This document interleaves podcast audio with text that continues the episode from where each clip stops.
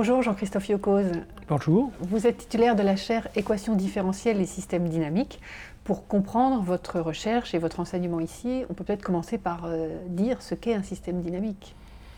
Alors un système dynamique, c'est un, objet mathématique, hein, mais qui prétend modéliser certains phénomènes du monde, soit physique, soit biologique, soit économique.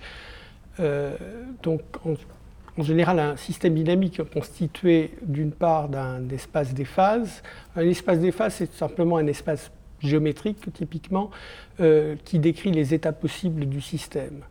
Et euh, avec cet espace des phases, on a une équation d'évolution qui décrit l'évolution à court terme du système, donc le, mouvement de l'état du système dans l'espace des phases.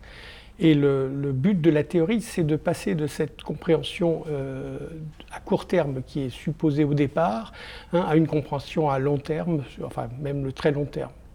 Un exemple typique, c'est l'exemple d'où est née la théorie euh, à la fin du 19e siècle avec euh, Henri Poincaré.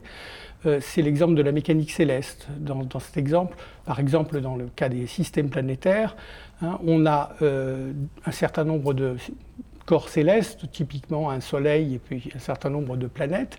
Hein, et la loi d'évolution, donc dans ce cas-là, l'espace des phases, il est décrit par la position et la vitesse de chacune des, chacun des corps célestes.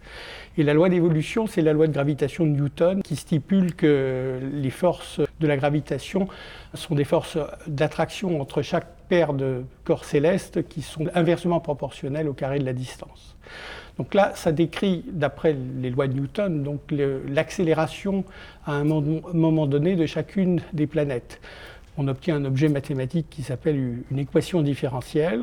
Hein, et le, but, c'est de comprendre à partir de cette évolution sur le court terme, qui permet très facilement de, euh, enfin, de calculer sur euh, des courtes périodes de temps avec les ordinateurs, bien sûr, euh, comment vont se comporter les corps, de, de, comprendre ce qui va se passer sur le long terme qui, en principe, échappe aux ordinateurs. Enfin, on parle de très long terme, de périodes comparables à l'âge du système solaire. Mais dans la théorie des systèmes dynamiques, il y a des choses qui ont été résolues depuis ah, bien 50 sûr, ans. Oui. Ah, bah, Et ça, vous pouvez essayer quand même d'en évoquer quelques-unes bah, De façon générale, il y a une, j'ai envie de dire, une tension dans la théorie entre deux types de comportements dynamiques. Hein.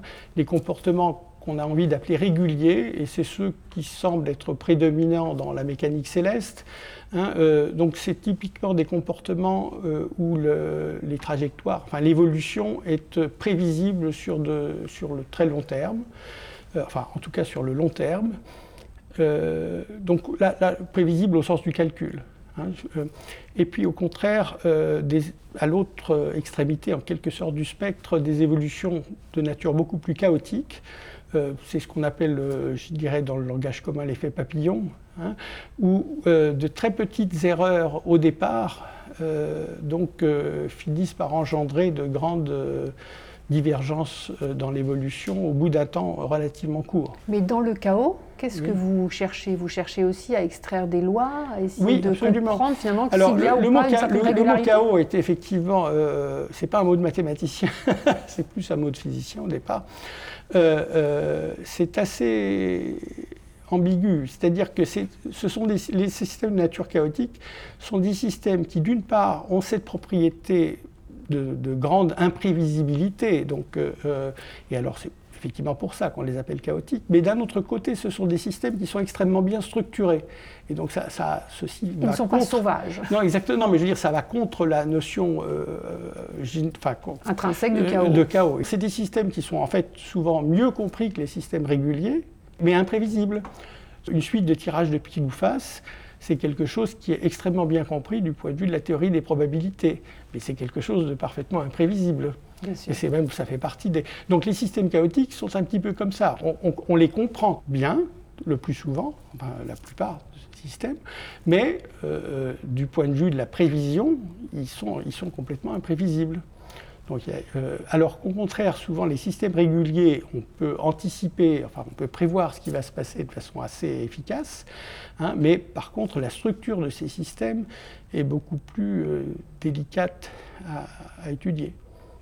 Dans votre rapport euh, à la théorie des systèmes dynamiques, il y a ce qu'on appelle maintenant les puzzles de Yoko's. Est-ce que vous pouvez nous expliquer ce que sont ces puzzles de Yoko's Alors, euh, ces puzzles s'appliquent à une classe particulière de systèmes dynamiques qui a été, euh, dont l'étude a été initiée par Fatou et Julia au, début du XXe siècle euh, et qui consiste à étudier l'itération des polynômes, comme le polynôme quadratique par exemple, dans le plan complexe.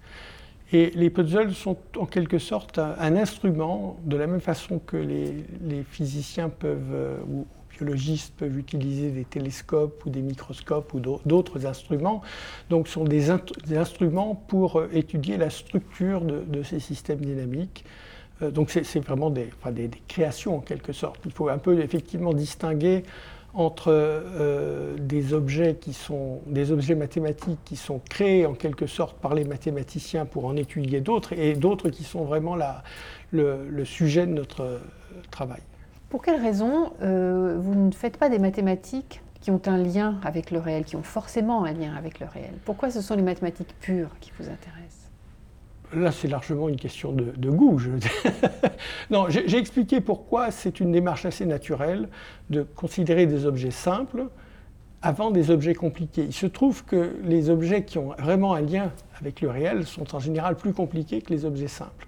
Donc il y a en quelque sorte place pour les deux types de recherche. Euh, l'un qui est de, j'ai envie de dire, de regarder les objets mathématiques que j'aurais envie d'appeler fondamentaux, qui sont, euh, mais euh, qui sont les plus simples à étudier et ceux sur lesquels on va dégager des concepts nouveaux et des lois générales. Et puis ensuite, essayer de faire le pont euh, entre ces concepts, ces lois et, des systèmes, euh, des, objets mathématiques plus compliqués, mais qui, eux, ont un lien plus direct avec la réalité physique ou biologique ou économique.